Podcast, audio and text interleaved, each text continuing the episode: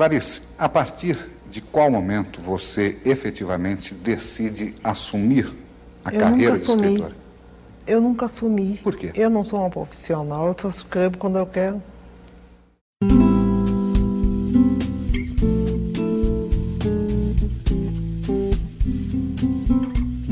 Olá, comunidade gestáltica! Bom dia, boa tarde, boa noite para você que acha esse conceito de selfie super complicado e tá aqui para tentar entender um pouquinho mais. Ou para você que hoje resolveu fazer um Cooper, tá correndo por aí levando a gente para correr com você. Eu sou Anne Belmino, Eu sou Wilson Luiz. nós somos Gestalt terapeutas e esse é o nosso Gestalt Aberto. um podcast que tem a missão de gerar bons debates acerca da Gestalt terapia, com muita arte e bom humor, sem perder a seriedade do assunto. Hoje, ao som de Manhã de Carnaval, vamos falar sobre a noção de selfie, sua teoria, relacionando tudo isso à obra literária de Clarice Lispector.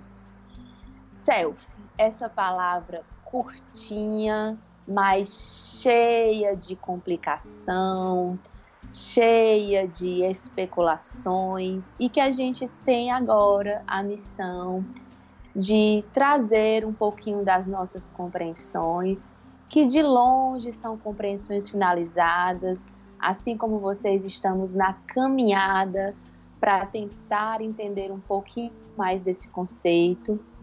Vamos trazer algumas, alguns autores, algumas definições, mas antes da gente adentrar no self propriamente dito, é importante que a gente resgate algumas coisas que nós já falamos em episódios anteriores, não é mesmo, Wilson?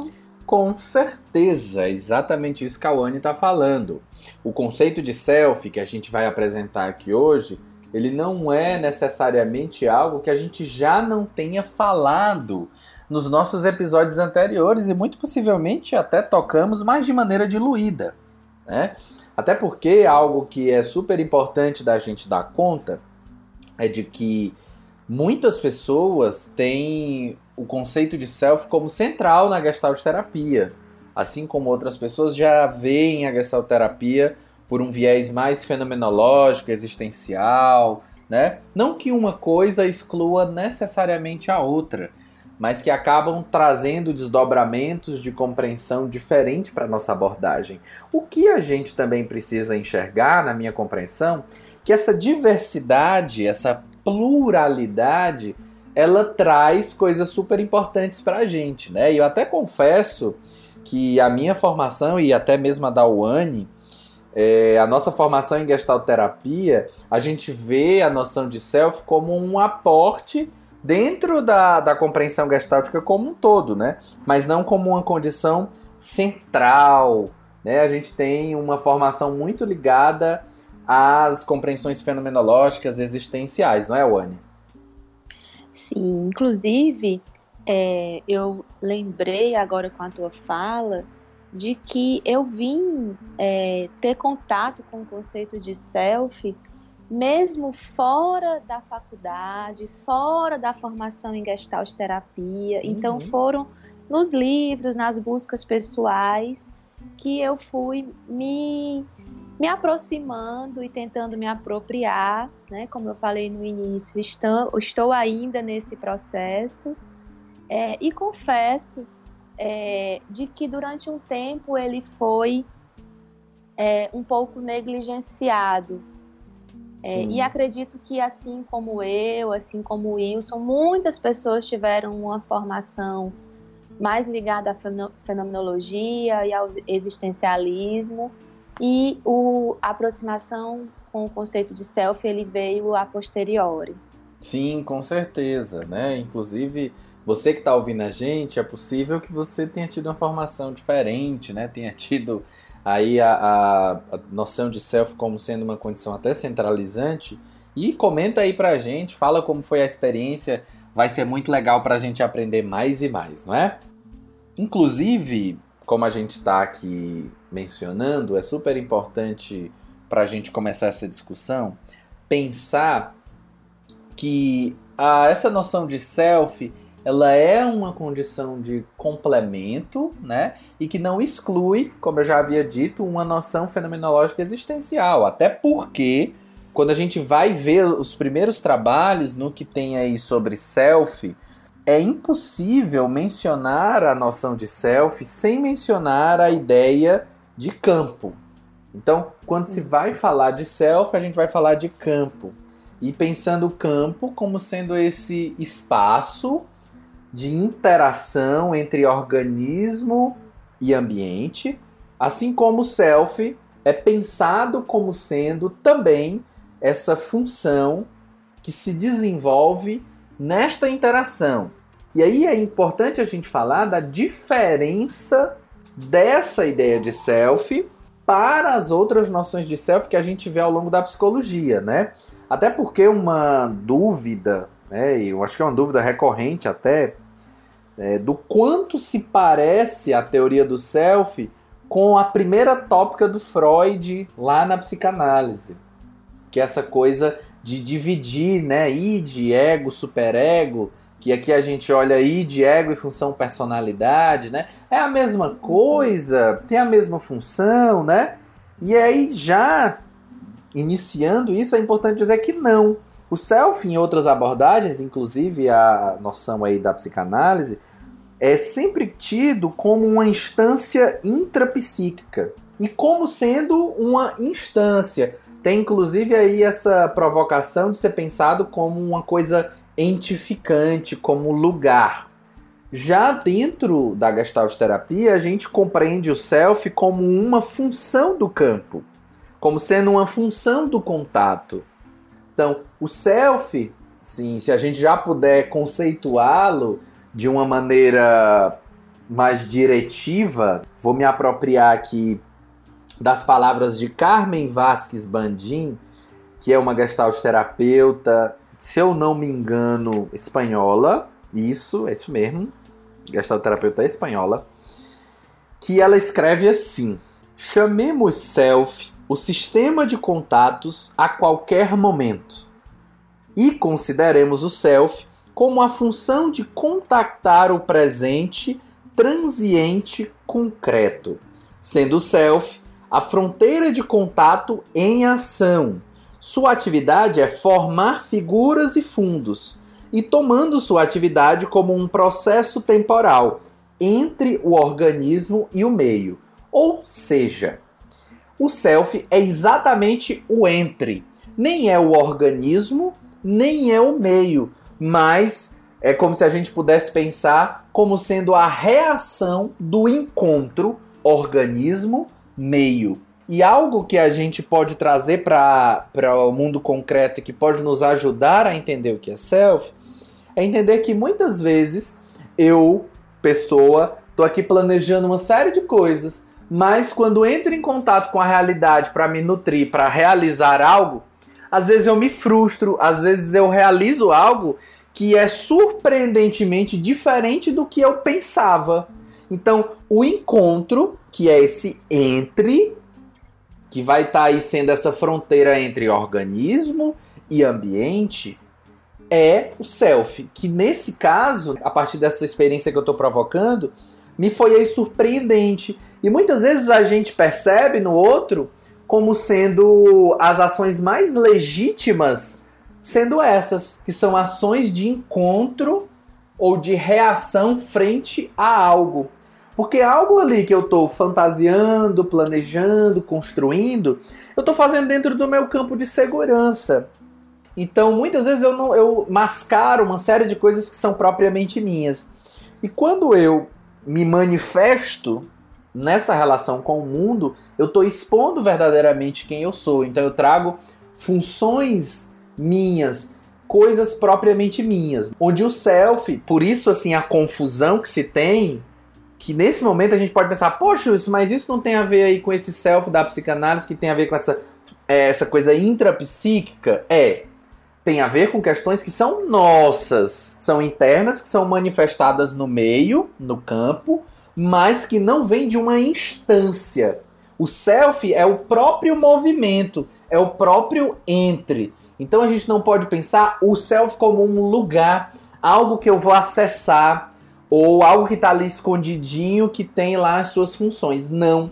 O self é exatamente esse encontro, o entre, o movimento em si. A Laura, inclusive, provoca dizendo de que a gestalterapia não deveria ser chamada de gestalterapia, né? Gestalterapia no sentido de que essa teoria da forma, mas um, um outro nome que dissesse uma teoria da formação de formas, ou seja, do processo de formação. Porque o self é exatamente isso. É esse processo de formar algo que se instaura ali no entre. Não é isso, Anne? É, e eu escutando você falar, Wilson, e aí eu vivi aqui nesses minutinhos Sim. que eu vivo no meu próprio movimento de estudar self. Sim. É, que é aquele momento que eu até compartilhei com você mais cedo. Tem horas que eu leio, aí tudo fica muito claro. Sim. Ah, eu estou entendendo. Agora, finalmente, eu, né, assim, acolhi e assimilei o que é self. E aí, Sim. logo em seguida, no, no, outro parágrafo, eu digo, nossa, não estou entendendo mais nada. Pera, o que é self mesmo? Sim. A dúvida é, a, sensação foi de que compreendeu ou de que baguncei?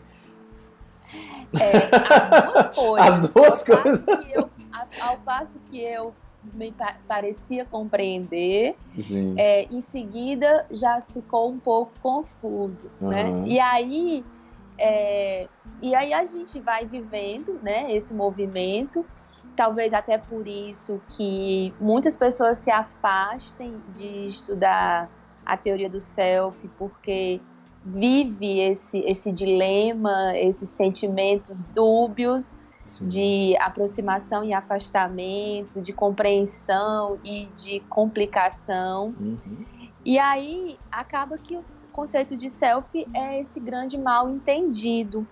Engraçado, uma palavra tão curta, mas tão complexa. Sim. E a tradução para o português seria o si mesmo. Uhum. E aí, como pronome reflexivo, né, para si mesmo, o si mesmo, fica muito muito fácil a gente pensar e, e abstrair, tentar compreender. Mas aí, como ele se distancia dessa tradução literal, assim uhum. como o conceito de gestalt, assim como o conceito de awareness, né? Assim, parece que a gestalt terapia gosta dessas palavras que dizem, mas não dizem tudo. Verdade.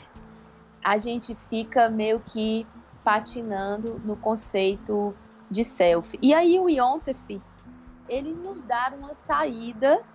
E aí eu vou ler para vocês as palavras do Gary Ontef, que é um grande teórico da Gestalt terapia. Sim. E ele fala assim: como resultado de uma assimilação insuficiente, as conotações da palavra self se tornaram por demais confusas e contaminadas, mesmo quando as funções são claras, como elas são no uso de Peus, Hefferlein e Goodman. Proponho, então, que mantenhamos a perspectiva de que a ação é sempre pela pessoa total, não pelo self, e que usemos o termo self como um pronome reflexivo. Processos que eram considerados aspectos do self agora seriam discutidos como funções da pessoa total, que seria pensada como um sistema de interações. E aí essa simples substituição do Iontef resolveria esse problema, porque tiraria a palavra self da jogada. Uhum. É, mas ele não foi, né? Muito aceito, é tanto que essa palavra permanece aí Sim. circulando nos ambientes gestálticos. Uhum. Porque quando a gente olha para o conceito de self como sendo esse fator da interação total organismo-ambiente, como você falou, Wilson, a gente compreende a função. Sim. E a, e a gente percebe que ele, antes de tudo, algo que se processa. Uhum. E como sendo algo que se processa e que está em constante movimento, ele precisa também acontecer de alguma forma, porque o Ponciano ele, ele mastiga né, essa dimensão processual e ele, e ele coloca se ele se processa, ele precisa se processar em algum lugar, Sim. mesmo que ele não seja esse lugar, Uhum. né? E aí o self acaba estando integrado ao conceito de pessoa. E aí acredito que por isso o Yontif faz essa indicação. Interessante, Wani, isso que você está falando. E lá no Peus Hefferlein Goodman tem algo que fala exatamente sobre a dificuldade dessa conceituação. Olha que interessante, ele coloca assim: o leitor se depara, portanto, aparentemente diante de uma tarefa impossível. Para compreender o livro, é necessário ter uma mentalidade gestáltica. Vou abrir aqui um parêntese, que isso ele está falando de que tem um paradoxo no livro, de que para gente entender Gestalt a gente precisa ler o livro, mas para entender o livro a gente precisa entender Gestalt, né? Então, continuando. E para conseguir essa mentalidade é necessário compreender este livro, como eu havia dito. Felizmente, essa dificuldade está longe de ser insuperável, já que os autores não inventaram esta mentalidade. Este livro tem muitas funções. Uma simples leitura não nos levaria muito longe. Poderia inclusive nos dar a sensação de estar enfrentando uma tarefa gigantesca e sem esperança. Mas depois de uma primeira leitura, o leitor terá decidido se este primeiro contato foi valioso o suficiente para começar a mastigar sistematicamente a parte teórica. Ou seja, essa dificuldade de entender o self, na minha compreensão, tem muito a ver com uma necessidade, principalmente do Paul Goodman, aí eu estou trazendo um dado que é histórico, de validar a teoria. Veja que essa condição de self, essa condição estruturada, que parece ter ali uh, uma espécie, né? Eu vou até usar uma palavra que eu não acho muito bacana, mas enfim, uma espécie de passo a passo, né? Algo que a gente vai mapear a função do contato ou o contato rea sendo realizado, parece ser muito mais é, interessante de ser deglutida do que necessariamente dizer que nós contactamos numa fronteira que é, é organismo meio. Então, na minha compreensão, a teoria do self entra, né, isso é uma compreensão minha, ela entra como sendo uma necessidade de legitimar algo. É quase que como o Carl Rogers quando tabulou uma série de coisas para provar a abordagem centrada na pessoa quando ele começou a, a, abordagem, né? Então ele fazia pesquisas ali tabulando a empatia.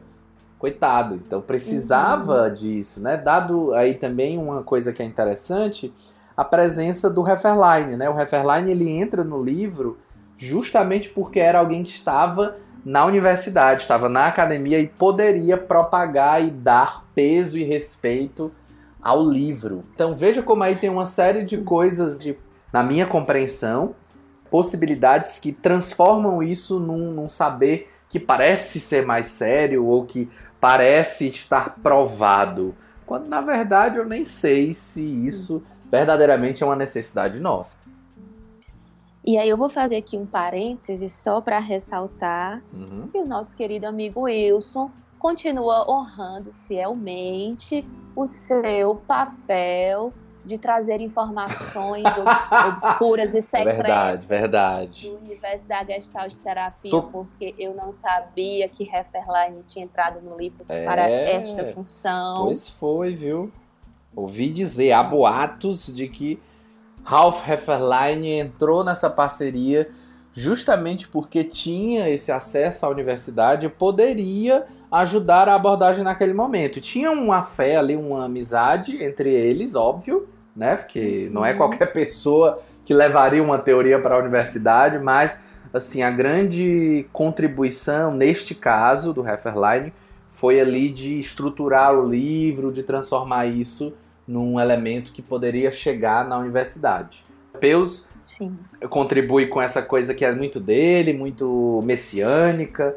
O Goodman com essa coisa muito rígida, estruturada. Tanto que o que se sabe é de que o Peus tinha ficado com a primeira parte do livro, que eram só os experimentos.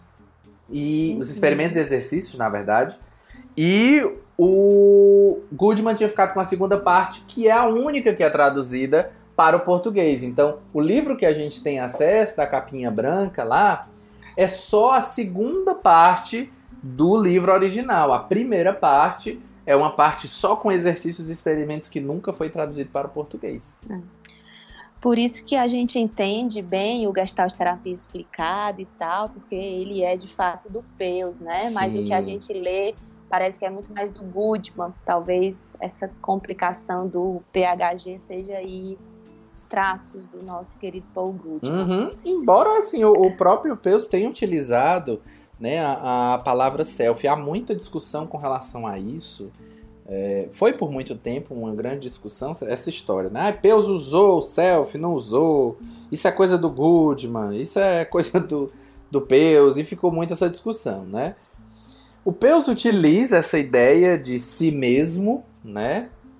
E na, nas compreensões aí que foram tecidas a partir disso, obviamente quem levanta essa ideia é o Goodman, mas o Peus sim chegou a usar em alguns momentos, tem alguns registros inclusive no Gastroterapia Explicada, do Peus falando sobre self.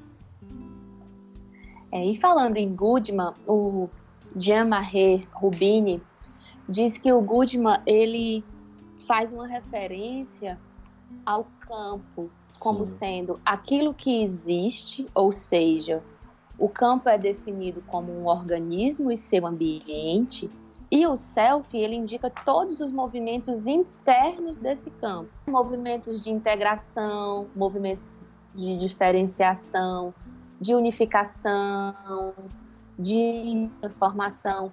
Então, é, nas palavras, por exemplo, do Afonso, ele coloca como o sendo self a multiplicidade de contatos. Então, todo esse movimento que nós fazemos o tempo todo, contactando, assimilando, nos afastando, integrando, diferenciando, isso seria o self. Uhum. Por isso que a gente não pode pensar o self como algo é, parado, estagnado. Perfeitamente. Self, né? Self é movimento, self é processo. Exato. Ou seja, é. a função do self é estabelecer contato. Isso é super importante da gente diferenciar, porque muitas pessoas acham que self é o mesmo que contato.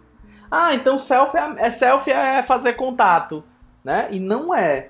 A, uma das funções do self é fazer contato. Entendendo self, de novo, assim, eu tô retornando para que isso fique é, ainda mais inteligível para todos, é de que o self é esse encontro, é esse entre o organismo e o ambiente, ou seja, nesse entre a gente estabelece contato. Lembrando que contato é assimilar o assimilável e não assimilar o não assimilável, ou seja, rejeitar o não assimilável. O self só faz isso? Não. O self ele estabelece uma série de relações, né? Ele vai visualizando uma série de coisas, ele vai entrando em contato com essas coisas. Não necessariamente ele estabelece contato.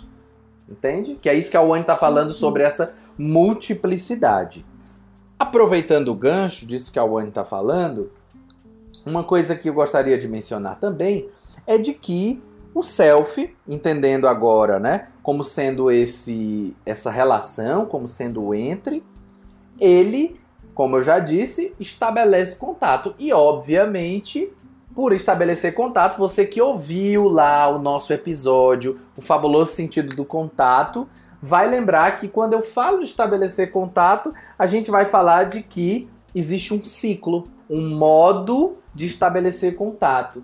E o self, ele tem também o seu modo de estabelecer contato. Ah, Wilson, então isso é diferente daquilo lá que vocês falaram no, no fabuloso sentido do contato? Não, não é diferente.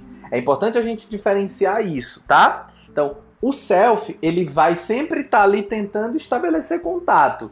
Quando ele estabelece contato, acontece aquilo que a gente falou lá no episódio O Fabuloso Sentido do Contato, entende? Então, ele vai sempre estar tá nessa gradação entre pré-contato, que é essa retração, ou seja, eu tô ali ainda na sensação, tô tendo ali uma emoção, um sentimento, ou seja, tem uma figura que está se formando. Quando essa figura se forma, eu estabeleço contato, certo? Quando eu estabeleço contato, aí você volta lá no episódio, o fabuloso sentido do contato, para entender como é que ele se desdobra. E aí depois que ele acontece, acontece o contato final e eu faço essa retração, ou seja, eu tô ali no nós, na relação, estabelecendo esse contato final, depois nessa retirada onde eu tô sozinho comigo, ou seja, houve a retirada daquele contato. É muito simples esse ciclo do contato do self, justamente porque é algo tecnicamente, digamos assim, banal. Porque ele está o tempo inteiro fazendo isso. Nós estamos o tempo inteiro fazendo isso. Então eu olho para algo, vem uma sensação, se eu quero estabelecer contato, eu fico. Se não, eu retraio. Então, ele é menos complexo do que o que a gente apresentou, justamente porque ele tem menos funções. Né? Ele vai ali olhar. É tanto que tem uma palavra na psicologia como um todo, na minha compreensão, que ela é uma palavra meio espinhosa, que é a ideia de personalidade. Ou seja, muitas pessoas, para compreender melhor o que é self, elas assimilam self à ideia de uma persona, né? Por isso eu gosto muito disso que a Wani trouxe sobre o Iontef, né? Inclusive sobre o Ponciano, quando ela está trazendo essa tradução da ideia de self, que é essa coisa de si mesmo. Eu super proponho, né? Alô, comunidade gestáltica, eu proponho a gente trocar a ideia de self por persona. Porque eu acho que essa noção de persona é bacana, porque nem é uma personalidade, né, que necessariamente ela é imutável, mas é algo que é propriamente nosso, que tem a ver com essa relação, com o que se dá no entre. Então, eu acho que é uma persona que tem algumas funções. Não é isso, Anne? É, e eu estava, inclusive, aqui de olho numa passagem do Ponciano, que uhum. tem tudo a ver com o que você está falando, também nessa linha, nessa tentativa de facilitar a compreensão do self. Sim. É, que para você é, você sugere persona Sim. e o Ponciano faz um, um, jogo de palavras com o pronome eu. Uhum. É, eu não sei se vai facilitar ou se vai complicar, mas eu vou. Manda pra gente a gente. Mas vê. eu, é, eu vou, vou falar self é também um pronome reflexivo do pronome reto eu. E por conseguinte, ele não é idêntico ao eu. Vejam uhum. bem, ele não é idêntico ao eu. Sim. Ele não equivale ao eu. O pronome eu é mais amplo, mais externo que self. Quando digo eu amo, eu sinto, todo o meu ser está nessa ação contida no eu, ainda que amar ou sentir não signifiquem uma totalidade, a inteireza do meu ser. Uhum. Quando eu digo eu sou, estou colocando todo o meu ser no eu, o que equivale a dizer eu existo. Nesse caso, o eu contém tudo o que está em mim, dizendo eu amo todo o meu ser naquele momento, estar incluído no eu, não me importando se ao mesmo tempo eu também compro, eu falo, uhum. eu ando, pois é impossível que algum verbo exprima a totalidade de possibilidades que um ser possui.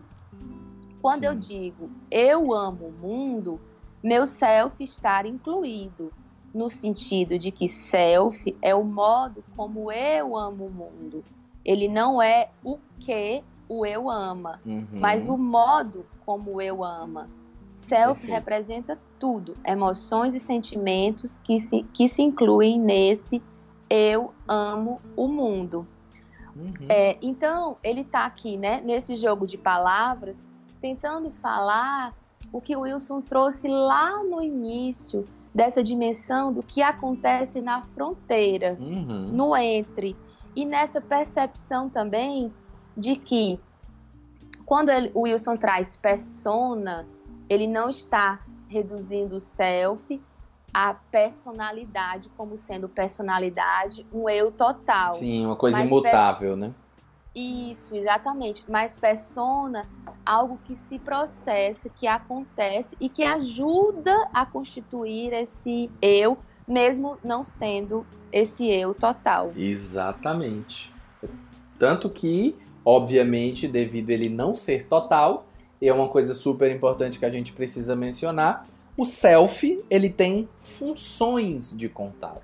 São elas função id, função ego e função personalidade. Função né? personalidade. Por isso aí a, a, a confusão muito grande com a, a psicanálise, né? E aí, assim, para a gente diferenciar, essas funções são modos de contactar, né?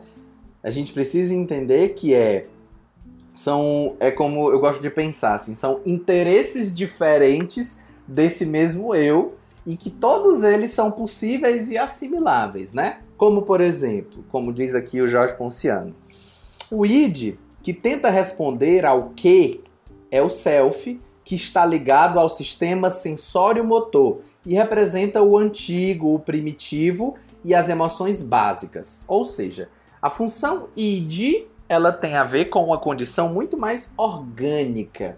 Ela tem muito mais a ver com o que, com a coisa. Já o ego, que responde ao como, o self funciona e está ligado à função motora da personalidade. Essa função é responsável pelo movimento e pela execução das tarefas pensadas e propostas pela pessoa. Ou seja, o ego é a ação em si. Ou seja, o id tem uma pegada muito mais ligada à sensação, à sensoriedade. O ego tem a ver com uma realização, com a ação, com uma condição ligada realmente ao corpo, a uma ideia motora.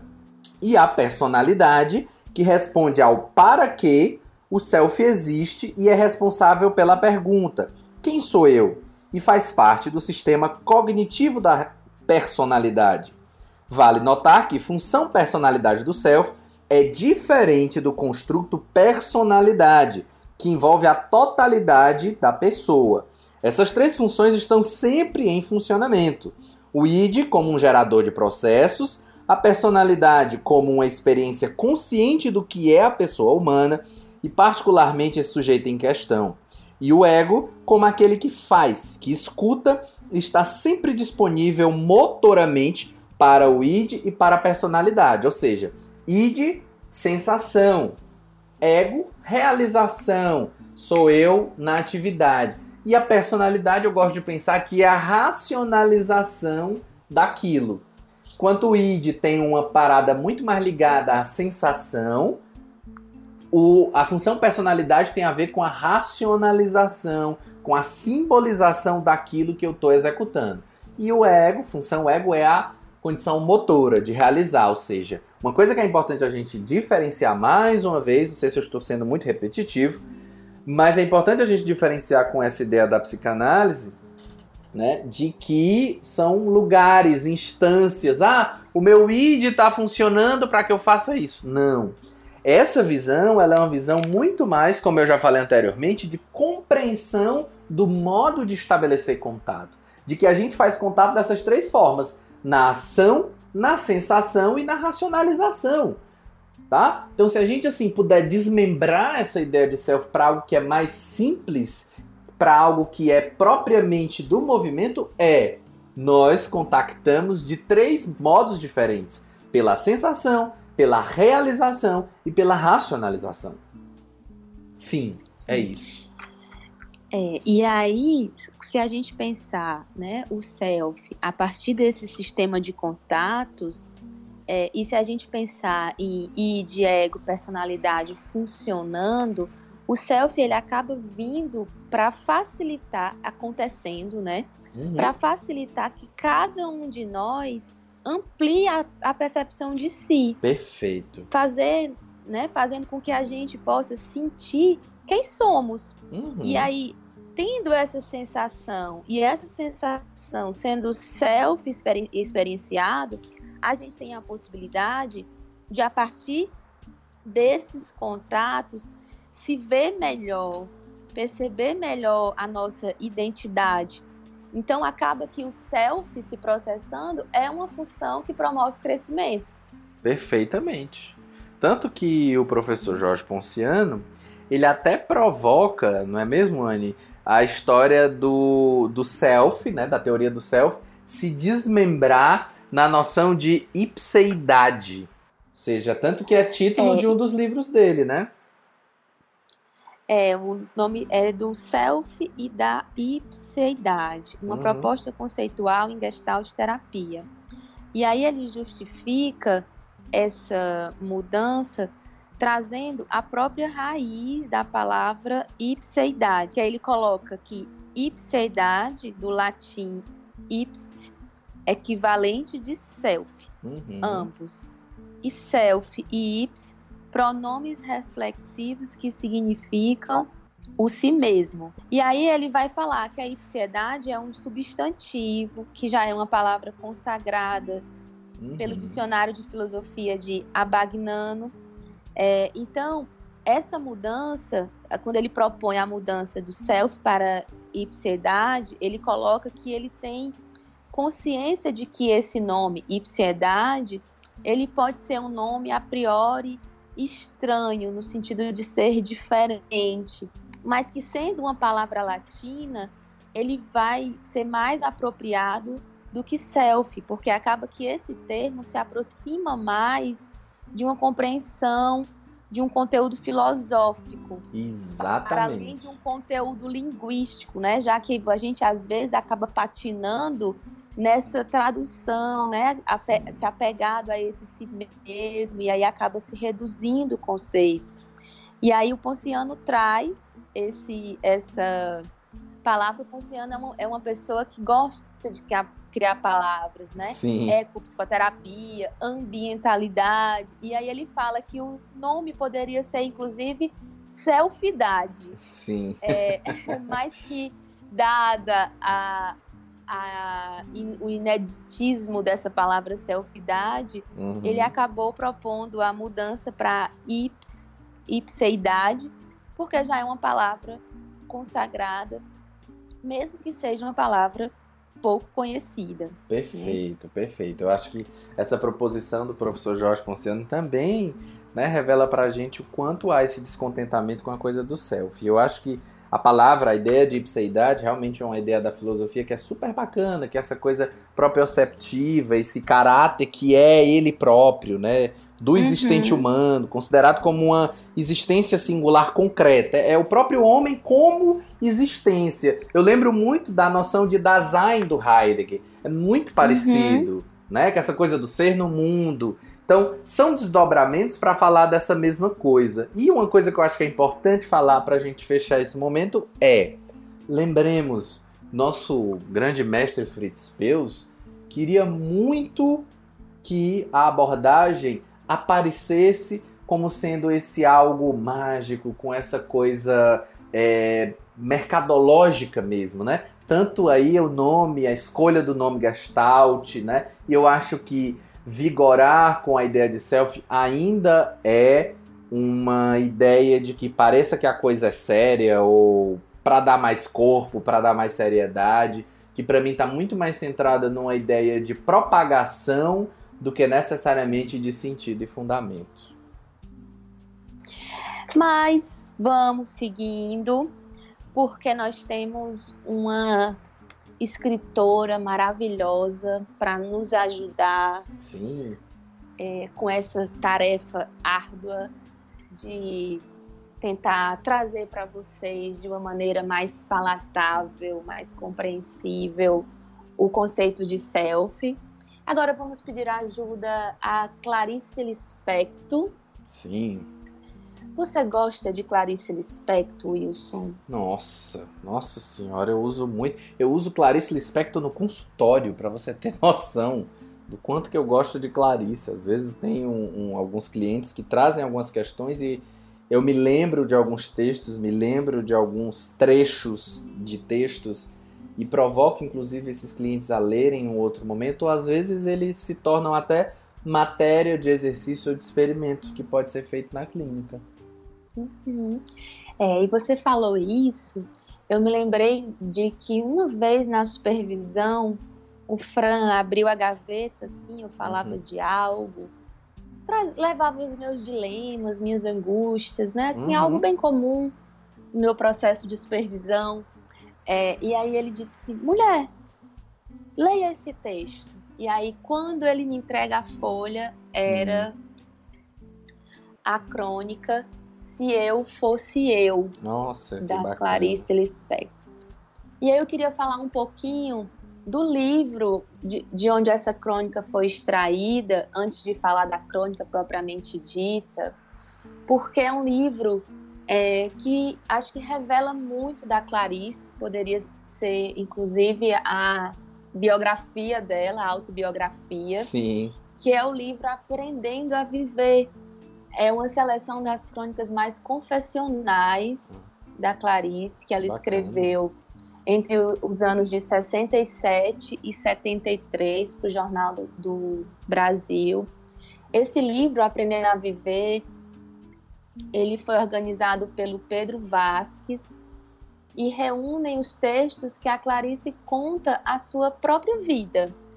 Ela em primeira pessoa, ela presente, marcada na sua história, divagando sobre temas diversos e revelando partes do seu cotidiano, esmiuçando inclusive como se dava o seu processo criativo Uhum. é repleto de revelações da Clarice e ajuda a nós leitores a compreendermos um pouco mais dessa escritora brilhante que foi, a mergulhar nos sentimentos mais profundos da Clarice. Ela era muito intensa.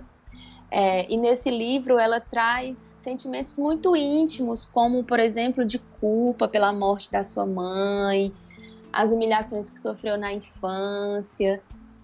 Então, é um livro incrível e de onde tem a maravilhosa crônica Se Eu Fosse Eu.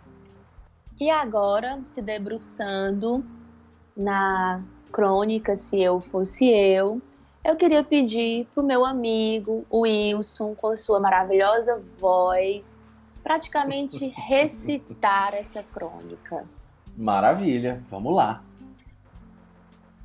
Quando eu não sei onde guardei um papel importante e a procura revela-se inútil, pergunto-me: se eu fosse eu e tivesse um papel importante para guardar, que lugar escolheria?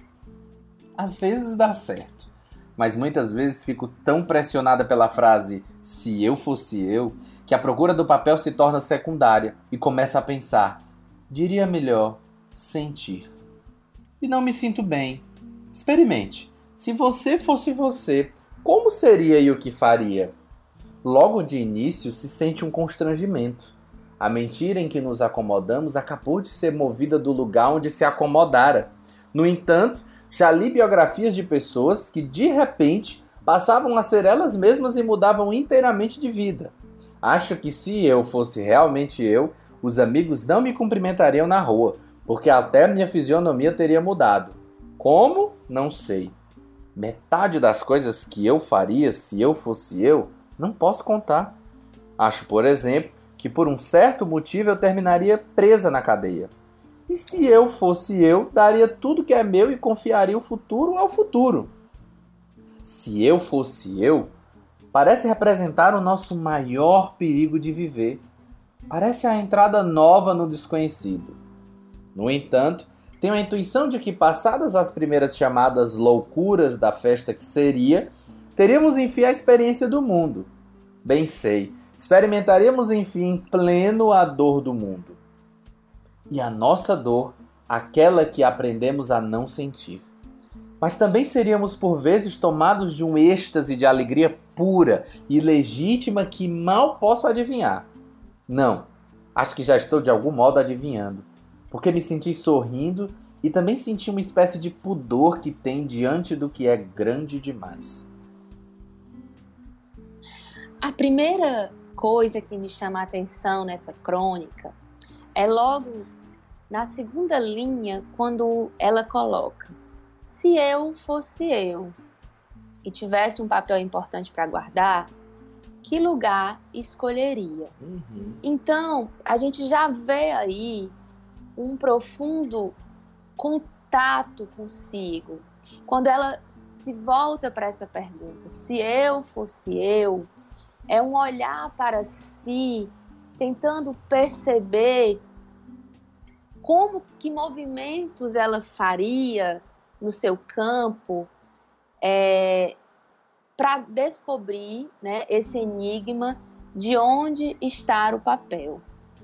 Ao passo que a forma que a Clarice é, traz né, essa dimensão do eu me faz lembrar muito da própria confusão do conceito de self que a gente falou agora há pouco.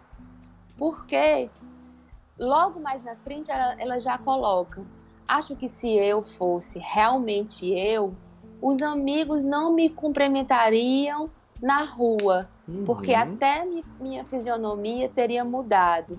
Então é um processo de que quanto mais ela é ela, mais ela se torna diferente, né? Perfeito. Então é, a gente pode perceber aí essa algo, inclusive, que remete à teoria paradoxal da mudança, uhum. né? Assim, que uhum. quanto mais eu mudo, mais eu me aproximo de mim, da minha existência como, como tal, né? Como sou. É, então, a, a, estruturação da crônica, é, ela me, me balança nesse sentido de tentar compreender de que é de que eu ela está falando que é muito similar ao conceito, ao, ao caminho que a gente faz para tentar compreender de que self a Gestalt terapia está falando, né? Perfeitamente. É, e aí mais ela, mais adiante ela coloca, mas muitas vezes fico tão pressionada pela frase se eu fosse eu que a procura do papel se torna secundária e começo a pensar, diria, melhor sentir.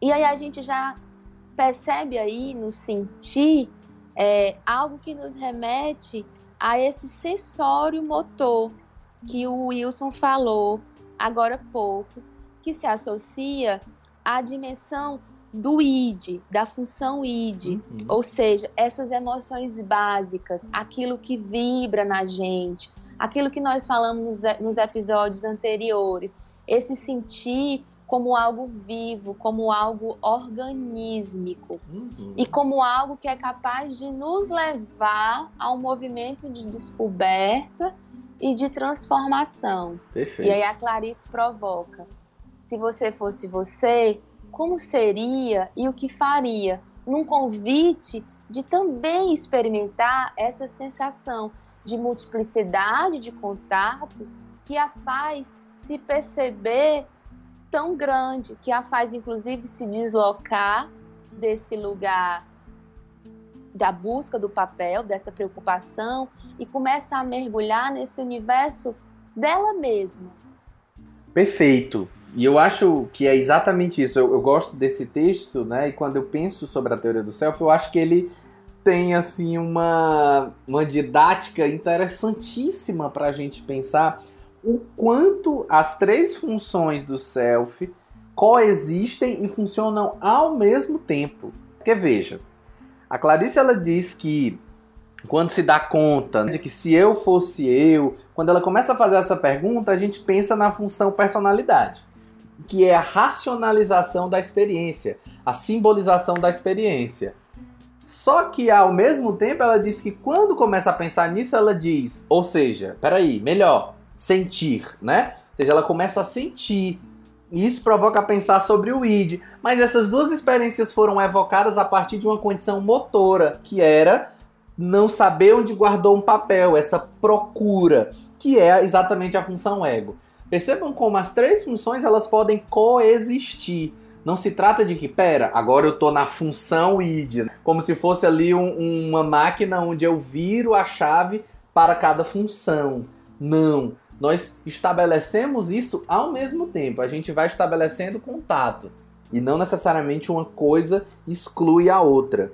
E outra coisa que evoca em mim muito esse texto é de que existem algumas pessoas que fazem uma leitura mais profunda sobre a, a teoria do self e trazem inclusive algumas noções como um self inautêntico, um self que não está ligado verdadeiramente a, a, a, ao que a coisa propriamente é, né? Algumas pessoas falam como self falso, self verdadeiro, né? Tem várias leituras que vão enveredar por esse viés. Que aí é como se a gente pudesse ver de que a Clarice disse: se eu fosse verdadeiramente eu, eu seria muito diferente do que sou.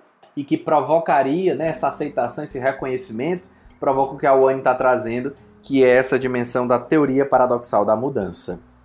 Maravilha, essa crônica da Clarice, ela é uma crônica cheia de possibilidades, né? Assim, tem várias outras passagens que dá para a gente olhar à luz do existencialismo, à luz da dialogicidade. Sim, bastante coisa. É, mas nós precisamos ir adiante. O próximo é um poema. A Clarice não escreveu muitas poesias, apesar de ter escrito muito muitos textos líricos que mais se aproximam de poemas. Mas esse é um texto curto dela que chama-se Não me prendo a nada que me defina. Não me prendo a nada que me defina. Sou companhia, mas posso ser solidão, tranquilidade inconstância, pedra e coração. Sou abraços, sorrisos, ânimo, bom humor, sarcasmo, preguiça e sono, música alta e silêncio. Serei o que você quiser, mas só quando eu quiser.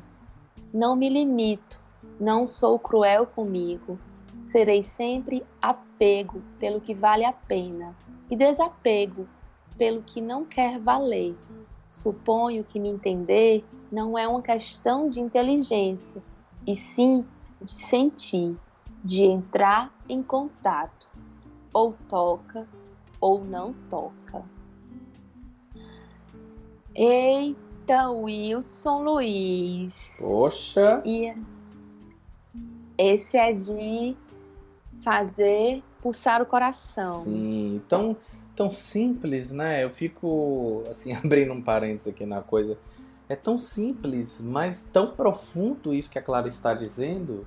Né? Então, esse eu não conhecia. É. Você me surpreendeu com esse, eu não Sim. conhecia, eu adorei. E, e, é muito simples. Eu tô assim, impactado com a simplicidade das palavras. Ela não precisou usar nenhuma palavra uhum. demais, mas a organização dessa gestalt, né? Que é esse texto, atravessa, né? E assim, na simplicidade da frase, ou toca ou não toca. Né? Ou isso é assimilável uhum. ou Sim. não, ou é rejeitável. Né? É preciso dar conta uhum. disso, do quanto a gente precisa deixar a coisa ser o que ela é. Nada à toa, o self, ele é uma função, né? Obviamente, ele é um encontro que se dá sempre no aqui e agora. Então, como é importante olhar o self como sendo esse movimento que se instaura numa condição presentificada. E é nesse presente que eu penso o que sou, quem eu sou, como sou, para o que sou, e aí eu percebo que, que esse self se remete a esses níveis aí anteriores, né? Assim, de pensar sobre isso. Que é isso que a Clara está provocando, assim. Ela fala do que ela é, mas inicia falando o que eu acho maravilhoso. Ela inicia o texto. Não me prendo a nada que me defina. Mas ao mesmo tempo, na frase seguinte, ela diz: sou companhia, mas posso ser solidão. Ela está trazendo duas definições dela que são paradoxais, né? E que revela uhum. as nossas polaridades. O self é exatamente o encontro de nossas polaridades, sejam às vezes saudáveis ou não esse encontro, né? Então, como a gente precisa olhar o self como sendo essa essa realização, esse encontro, o entre propriamente dito, eu penso de que isso se liga fortemente à ideia que ela coloca lá no finzinho que é suponho que me entender não é uma questão de inteligência, e sim de sentir, de entrar em contato, ou toca ou não toca, ou seja, ela tá nesse movimento de abertura, mas abertura inclusive a rejeição. Que às vezes a gente acaba romantizando essa coisa de ah, fique um pouco mais aberto, esteja um pouco mais aberto, né? A sentir e tal. Não necessariamente isso quer dizer uma abertura de aceitação, mas uma abertura dos poros para sentir um pouco mais. E o self é exatamente esse lugar da sensação, da mobilização e da compreensão disso. É. E sendo o, o self essa relação de como nós estamos no mundo, a Clarice se coloca nesse mundo a partir desse poema dessa maneira. Uhum. Quando ela fala, serei o que você quiser, mas só quando eu quiser. Perfeito. É, é, é interessante perceber como nesse jogo de palavras ela se diferencia do outro. Né? Isso. E é justamente essa função self que, no, que me coloca no lugar de eu sou diferente desse outro, né? Eu não me Uhum. misturo. É eu que eu que posso sentir, eu que posso decidir quando que eu quero estar aí ou quando que eu quero estar aqui. Perfeito. É, O self ele é exatamente essa diferenciação, né? Como eu já provoquei lá no início. Ele não está nem no ambiente e nem no meio, nem no organismo, nem no ambiente. Tá nesse entre. O self é o próprio entre que é constituído, né? Nada à toa aquela autora que eu estava aqui trazendo, a Carmen Vasquez Bandin, ela fala muito da ideia de cocriação, né? Ou seja, ambos lugares criam aquela condição. Não é nem de um nem de outro, mas é um processo do encontro. Embora eu goste bem mais da noção de encontro e de entre do que necessariamente a ideia de cocriação. Maravilhosa sua fala, como sempre trazendo compreensões profundas que tanto nos ajudam, também me ajudam muito a compreender um pouquinho mais de gestalt terapia.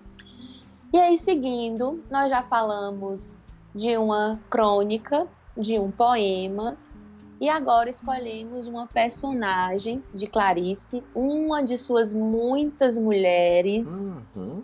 Vamos apresentar a Macabeia, personagem principal do romance A Hora da Estrela. Sim. E antes de mergulharmos e conhecer essa Macabeia, eu acho que é importante a gente falar um pouco da importância das mulheres na obra da Clarice Lispector Sem dúvida. porque ela tinha uma predileção pelas protagonistas femininas, criadas com uma riqueza de sentimentos muito grandes, trazendo dúvidas, vivências, situações cotidianas, conflitos domésticos vividos por essas mulheres. E a Clarice desenvolveu muito bem as características psicológicas dessas personagens, chegando a inspirar muitas peças de teatros, livros, espetáculos de dança, estudos e até podcasts. é? Sim, com certeza.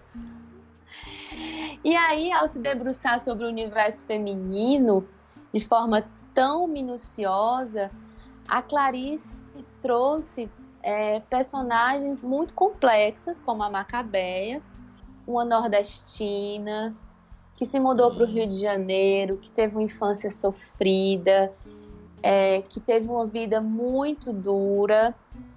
É, e a Clarice traz é, nessa obra, além desse universo psicológico da personagem, uma forte crítica social. Uhum. Ela traz dimensões da pobreza, dimensões da não alfabetização, Sim. da humilhação, da diferença de classes. Então, além de ser uma obra rica em conteúdo é, psíquico, vamos dizer assim, é Uhum. também uma obra muito rica em conteúdo histórico e cultural. É, e aí vamos apresentar finalmente, com mais detalhes, a nossa querida Macabeia. Isso aí. A Hora da Estrela é dito como o último romance de Clarice Lispector. E nele, ela cria um narrador fictício chamado Rodrigo S.M., que relata a vida da jovem nordestina Macabea, ao mesmo tempo em que reflete sobre os sonhos, as manias e os conflitos internos desta garota. Este mesmo narrador conta a história de Macabea, uma jovem alagoana de 19 anos que vive no Rio de Janeiro, órfã, mal se lembra dos pais, que morreram quando ela era ainda criança. Foi criada por uma tia muito religiosa e moralista, cheia de superstições e tabus. Teve uma infância pobre, dura, sem amor e sem amigos.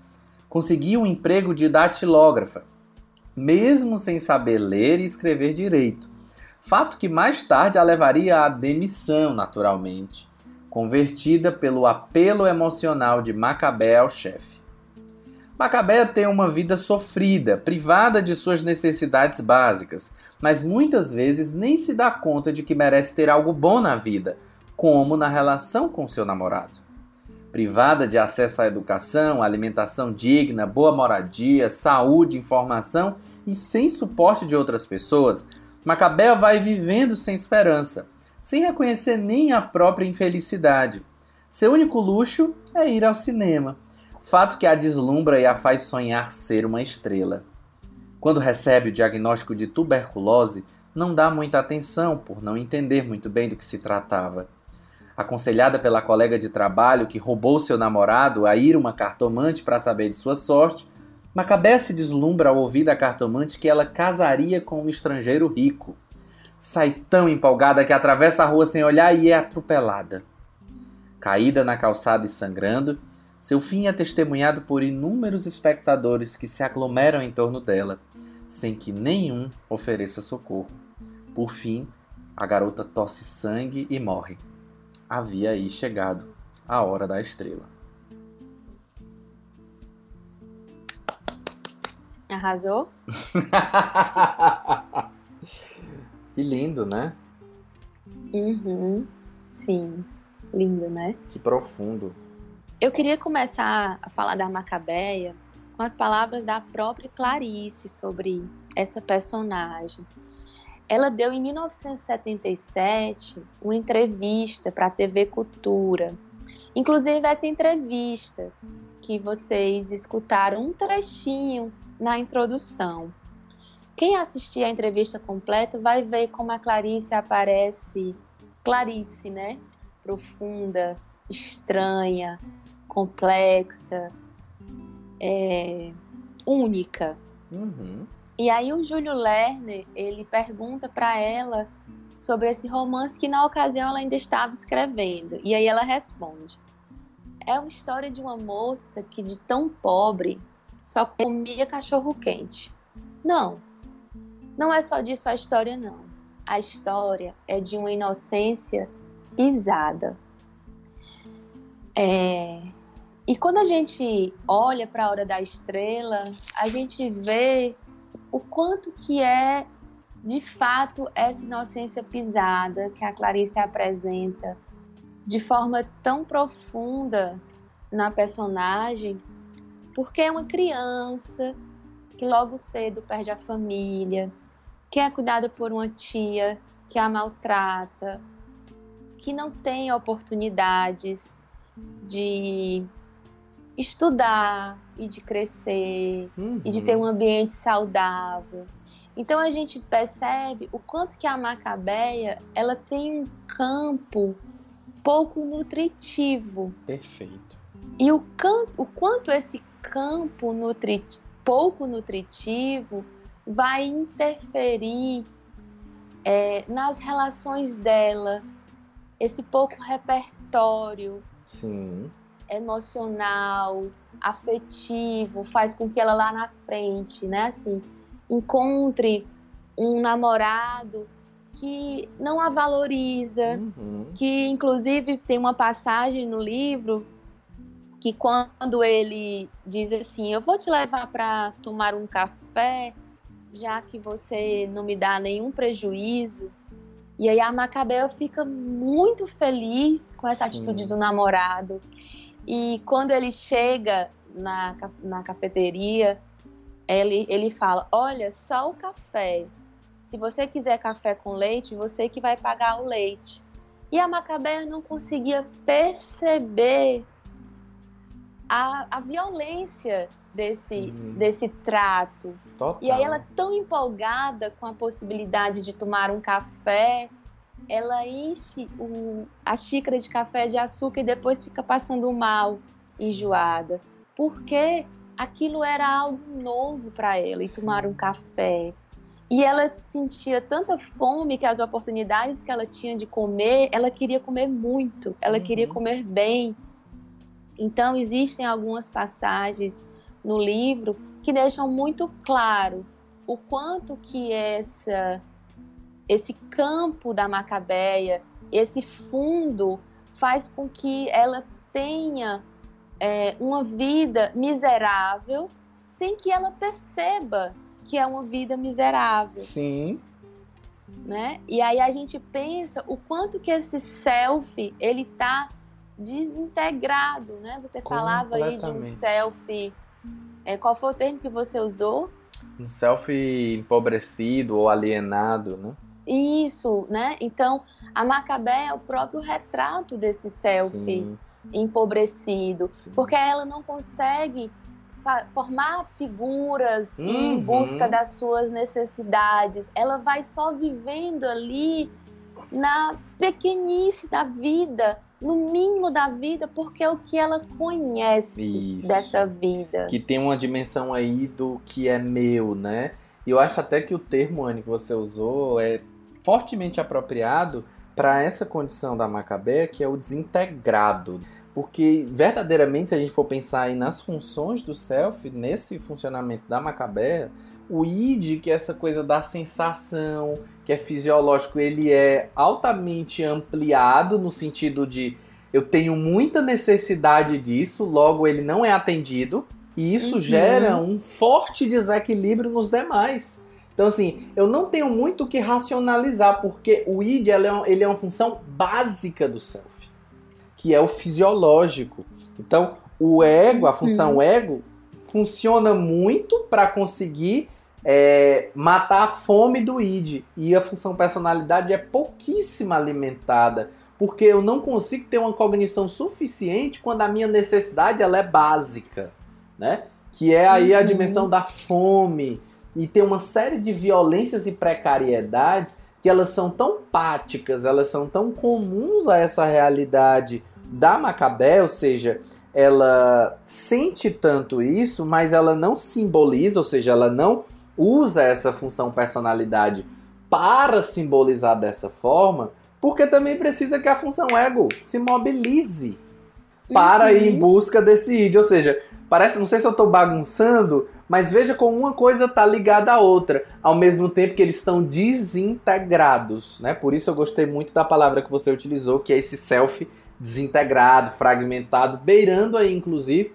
se a gente for pensar assim numa visão bem radical, a Macabeia teria fortes é, possibilidades de instaurar aí um processo esquizoide, esquizofrênico, né? Numa sociedade um pouco mais adoecida e com uma vivência mais intensa dessas precariedades, devido aí uma fragmentação muito forte do self. Não tem essa dimensão integralizada a ponto dela conseguir ter aí ciência a partir da função personalidade de compreender, de simbolizar o que que é violência e o que é que é abuso, né? O que que é ajuda, o que que Uhum. não é.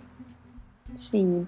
E aí eu, eu me lembro, né, assim, de estudos que falam do quanto que essa vivência social, do quanto que as, as privações desses direitos básicos, eles são sim fatores que influenciam, não determinam, Sim. mas influenciam a, o aparecimento, né, assim, de adoecimentos psíquicos completamente. e a gente, né, assim, a gente sabe o quanto que a violência, a miséria, a humilhação, o sentimento de não pertencimento, Uhum. que às vezes é bem pior do que, do que o sofrimento físico, né? Mas esse sofrimento Perfeito. psíquico cau- causado por, toda, por todas essas privações, eles provocam dores e dores que vão aí afetando a nossa, a nossa existência.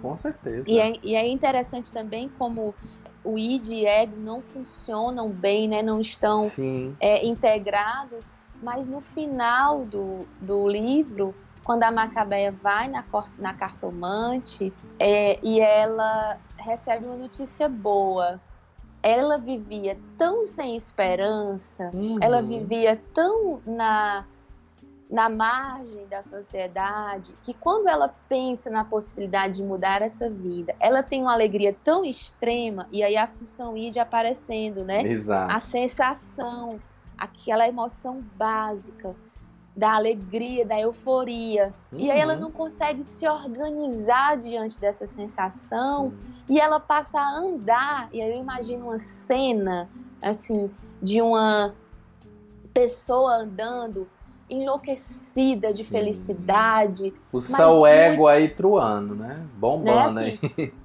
Isso, mas muito desatenta. Exato. E aí já é uma função ego muito ampliada, mas sem estar funcionando né, de forma equilibrada Exato. com o id e com a personalidade, porque aí à medida que ela deixa esse ego, essa ação, ela, ela deixa de sentir é, o, o ao redor dela. Perfeito. E aí é nesse momento onde ela é atropelada. Ou seja, aí...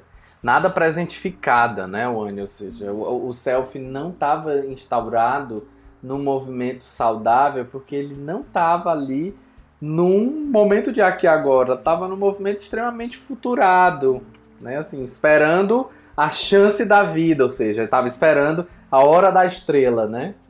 É. E aí é muito. É um, é um final, assim, muito. É um final muito lispectoriano, né? É. Assim, no sentido de que ela faz toda uma relação com a hora da estrela, com o que ela falava, que o único momento de os pequenos luxos da Macabera era ir ao cinema Sim. e pensar que ela poderia um dia ser essa estrela. Perfeito. É, e aí ela morre sendo essa estrela porque ela fica cercada de pessoas assistindo literalmente a sua morte sem nada fazer. Isso aí. Né? E aí a gente tá aqui falando de Macabeia, já já vamos falar um pouquinho de como tudo isso que a gente falou se apresenta no contexto clínico, mas agora precisamos apresentar para vocês quem é a Clarice Lispector. Com certeza. É uma escritora de origem judia, nascida na Ucrânia em 10 de dezembro de 1920. Imigrou para o Brasil ainda criança. Há relatos que foi quando Clarice tinha dois anos. Outros dizem que foi quando ela tinha cinco anos. Mas a própria Clarice gostava de dizer que foi quando ela tinha dois meses. Hum. E aí a família se estabelece em Maceió, depois em Recife. No Brasil, seu nome foi mudado de Aya para Clarice. Após concluir o colegial, opta por ingressar na Faculdade de Direito. Em 1940, publica seu primeiro conto, Triunfo, em 1943, após casar-se com seu colega de sala, Mauri Gurgel Valente, que viera a se tornar diplomata, Clarice publica seu primeiro livro, Perto do Coração Selvagem. Teve dois filhos, Pedro e Paulo, e morou em diversos lugares, inclusive no exterior, acompanhando o marido. Mas sua grande paixão era o Rio de Janeiro. Dada aí a nossa homenagem quando colocamos Manhã de Carnaval hoje como BG neste episódio. Uhum. Falando aí do amor de Clarice pelo Rio. Isso. Por ser uma das poucas escritoras mulheres a alcançar reconhecimento irrestrito na academia, ela tem um papel muito importante na constituição de um cânone da literatura de autoria feminina um apanhado de sua obra, nos revela oito romances, uma novela, sete livros de contos, cinco livros infantis, dois livros de crônicas, correspondências e muitos artigos de jornais. Clarice faleceu no dia 9 de dezembro de 1977, véspera de seu aniversário de 57 anos, na cidade do Rio de Janeiro, vítima de câncer de ovário.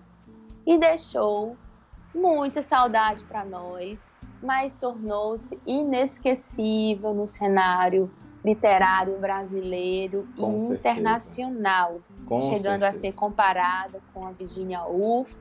Mas para uhum. mim a uhum. Clarice Lispector é única, a sua escrita ela não se compara de ninguém, Sim. ela não é igual a de ninguém, ela tem o seu poder, a sua sensibilidade de organizar as palavras dessa maneira sensível e por isso tanto nos encanta. Perfeito, eu acho que ela tem um, realmente um, um jeito muito particular, como eu falei lá em cima, né? A simplicidade nas palavras e uma organização que consegue atingir com muita profundidade e com muita simplicidade. Isso para mim é genial, genial. E aí agora vamos falar de clínica? Vamos, por favor, como é que esse selfie se constitui na clínica? Embora a gente já tenha aqui mostrado várias faces e facetas deste selfie, como é que isso chega na prática clínica, o Anne Belmino? Conte pra gente. Então, para mim, principalmente chega na forma que a gente acolhe e recebe é, os nossos clientes tentando perceber o que é que desse cliente está funcionando de maneira saudável e o que é que está funcionando de maneira adoecida. É, olhando para como isso se processa, para como isso também se, se estrutura. E como só existe um self no aqui e agora, esse dado que a gente observa acaba sendo uma revelação de como esse self está funcionando. Porque esse cliente que nos chega, ele chega com, como sendo um mistério para ele mesmo, porque muito dele ele ainda não conhece, e um mistério para nós, porque nós não conhecemos nada dele. Sim. Então, quando ele traz, ele apresenta para nós a sua subjetividade e a gente começa a se relacionar com esse cliente, a gente tem uma possibilidade de aos poucos, a partir dessa percepção de como ele, como estão as sensações, de como estão a, as formas que esse cliente está fazendo contato, começar a tecer aí uma linha de junto com o cliente, de olhar para si, para que ele possa ir se percebendo, para que ele possa ir se conhecendo e restaurando é, esse funcionamento. Então, por intermédio dessa ideia de self, o terapeuta tem a possibilidade de se perguntar: quem é este cliente diante de mim? E é essa pergunta que vai mover o processo terapêutico, não para que o terapeuta descubra quem é o cliente, mas para que o cliente descubra-se sobre si, para que o cliente consiga enxergar quem ele é e como que ele funciona. É isso mesmo, minha amiga, que você está provocando. Eu concordo plenamente. Tem uma, uma fala do Peus, eu não vou saber recordar agora de qual livro, nem ipsis literi, mas que eu acho muito interessante, que ele fala assim, de que é como se ele escrevesse alguém que está entrando na sala dele. Ele vai dizendo assim, lá vem o neurótico de óculos escuros e se torturando com relação ao futuro porque o presente lhe escapa. Assim, o neurótico busca a terapia por estar numa crise e ele vai destrinchando isso. Eu acho bem bacana esse começo, né? A história dos óculos escuros o quanto ingressar nesse processo de autocuidado faz com que a gente ainda flerte, ainda olhe isso de óculos escuros. Olhando esse outro aí, como sendo esse outro terapeuta, como alguém que está pronto para ajudar a gente, mas nós, quando ingressamos nesse processo, a gente nem sempre está pronto para abrir nossas verdades, né? E aí eu acho que é super interessante para nós terapeutas refletirmos o quanto a gente pode estar oprimindo o movimento do cliente quando está nessa necessidade frenética na busca pela verdade, pela coisa absoluta ou pelos segredos obscuros do cliente, ou seja, vê-los sem óculos escuros. Talvez a gente precise criar campo, ambiente nutritivo para que esse self consiga estabelecer melhores contatos, não necessariamente invadir a experiência do outro para abri-lo e enxergar aquela pérola lá dentro. Pronto, peguei a pérola, tchau. Né? Não é isso. O nosso lugar não é esse lugar da busca da verdade. A gente não é interrogador, nem juiz, mas terapeuta aquele que se coloca do lado dessa, dessa pessoa para acompanhá-lo, independente do caminho que esse escolha. Né? Então, o self na clínica, para mim, ele se coloca muitas vezes como sendo uma armadilha para o terapeuta. Porque quando a gente compreende esse sistema de contactar, a gente pode cair no erro de olhar o cliente como função de contato e não necessariamente como totalidade e como ambiente de realização de necessidades.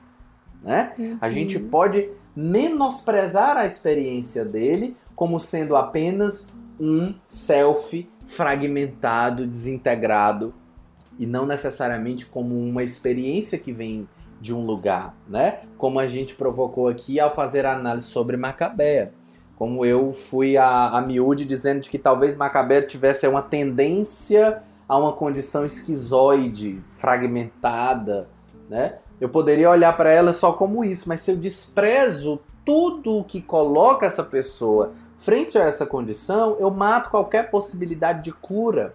A cura em Gestalt terapia vem dessa condição processual.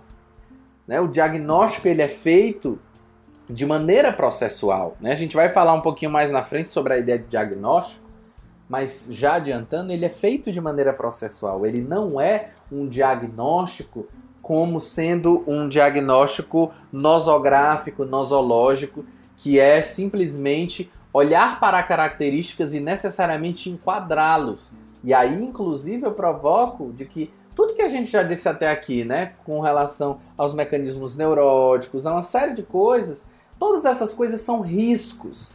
Elas não podem, na minha compreensão, ser a figura de um processo terapêutico, mas ser fundo para dar base a compreensões que eu venha a tecer no processo desse cliente.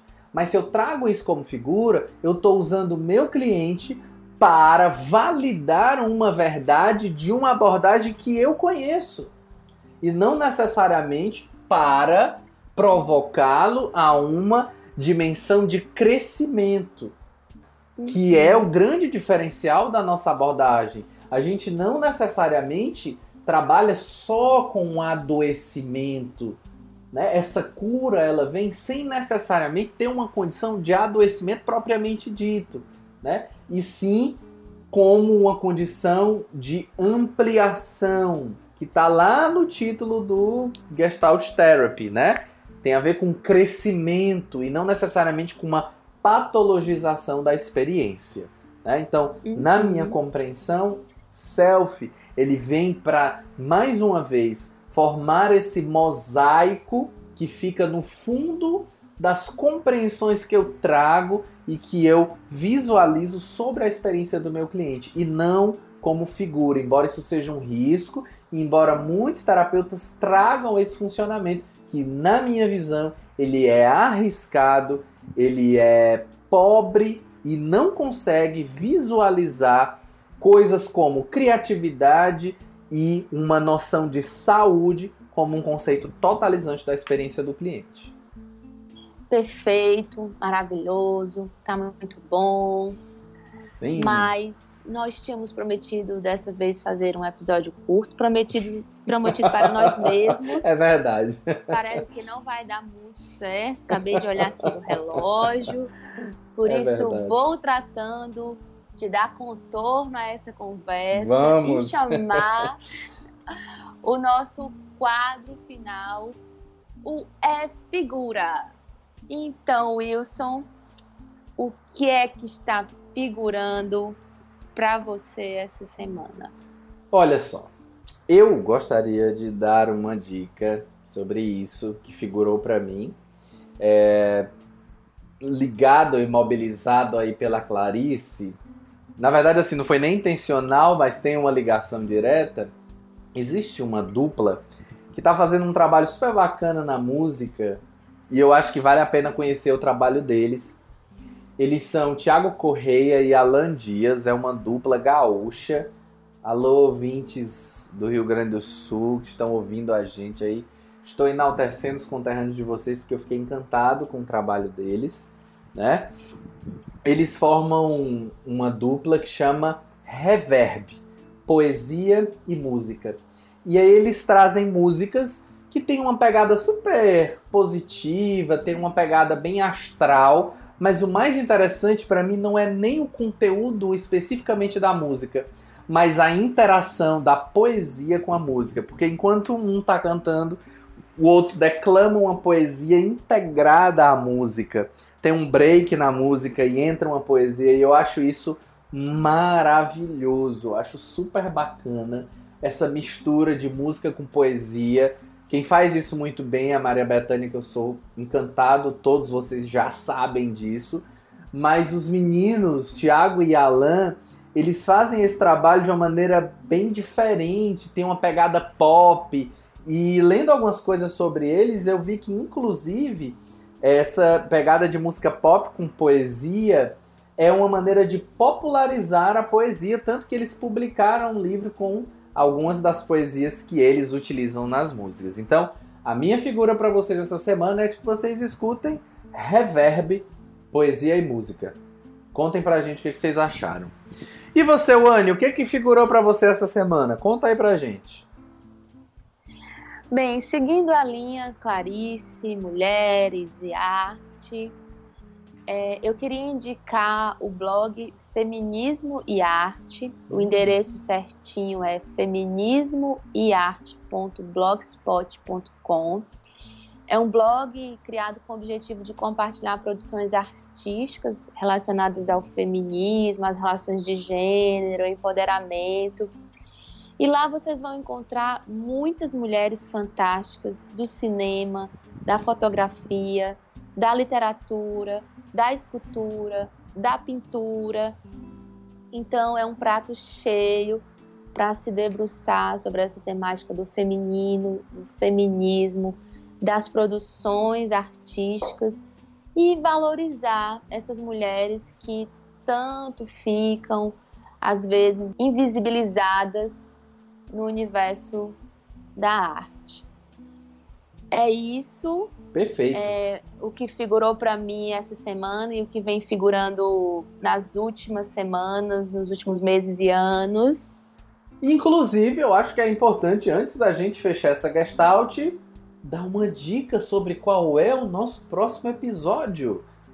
Vamos falar? Hum, vamos falar e no próximo episódio nós teremos uma convidada muito especial para falar sobre a história da Gestalt terapia no Brasil, com o entrelaçamento da sua própria história. É uma convidada que esteve ali no seio da abordagem aqui em solo brasileiro. Sim. Vamos receber a Lília Meia Frazão para uma conversa muito boa sobre Sim. Gestalt terapia. É isso mesmo. Lembrando que com esse episódio a gente encerra esse primeiro momento do podcast onde a gente vai fazer esse solo. A nossa ideia foi criar um solo sobre os conceitos gestálticos e desfrutar dessa desse ressaborear todos os conceitos e ao mesmo tempo provocar você ouvinte a criar um pensamento gestáltico. E aí A partir do nosso próximo episódio, episódio 7, a gente vai começar a receber convidados, gestalt terapeutas de grande expressividade no nosso país para discutir com a gente temas importantes, polêmicas e coisas que são pertinentes e que a gestalt terapia pode se apropriar. No nosso primeiro, como a Wani já disse, vamos ter a maravilhosa Lilian Meia Frazão. A gente tá chique pra caramba! Vamos fechar essa gestalt? Vamos fechar essa gestalt. E esse podcast tem como criação e concepção o Anne Belmino e o Wilson Luiz. Edição e mixagem de Marcelo Gomes. Com música de Fred Nascimento, Gian Fabra e Carlos Trilha. E por aqui nós fechamos mais uma Gestalt. Tchau, tchau e até a próxima.